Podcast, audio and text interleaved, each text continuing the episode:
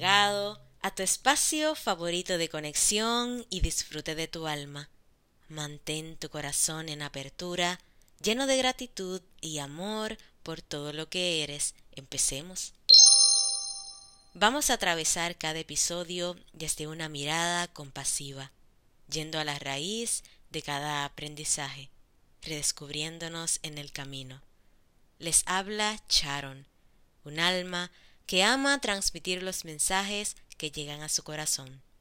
Esto es Agna, un podcast de espiritualidad.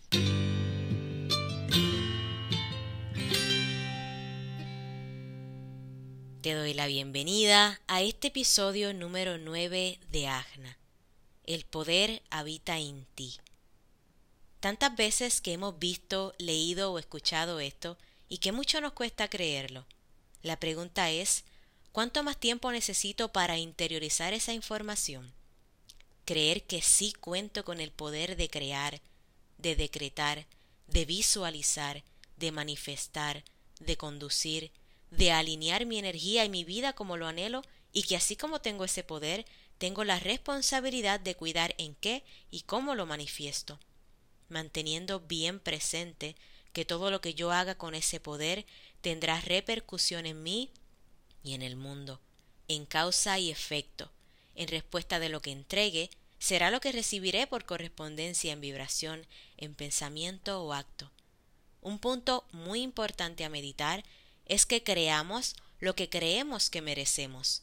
Entonces, observar si me estoy proyectando desde un lente carente o abundante hará la diferencia.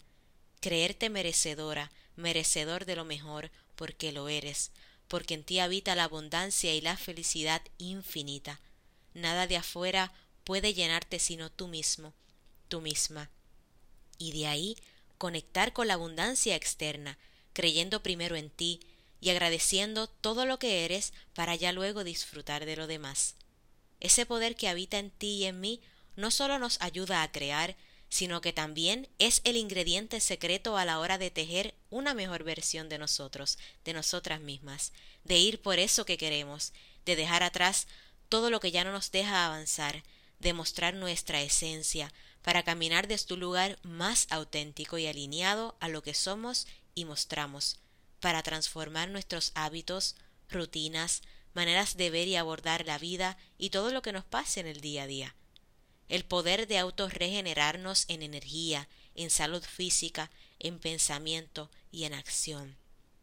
Cultivar y honrar el poder de elegir, de cambiar el rumbo de mi vida, de comunicar lo que quiero, de accionar ante lo que mi corazón me dicta, el poder de perderme y encontrarme una y otra vez, todas las que necesite para seguir habitándome desde un espacio más genuino y expansivo, honrar el poder de respetar y hacer respetar mis límites internos, atravesar los miedos, cambiar las creencias que me frenan, transformar la manera en la que me relaciono conmigo, para así ir transformando todos mis vínculos, tanto los familiares como de amistad, social, de pareja, afirmar que tengo el poder de expandir mi conciencia, de flexibilizarme ante la vida aun con todas las experiencias duras que haya vivido, de abrirme camino ante lo nuevo y lo mejor, porque todo es aprendizaje.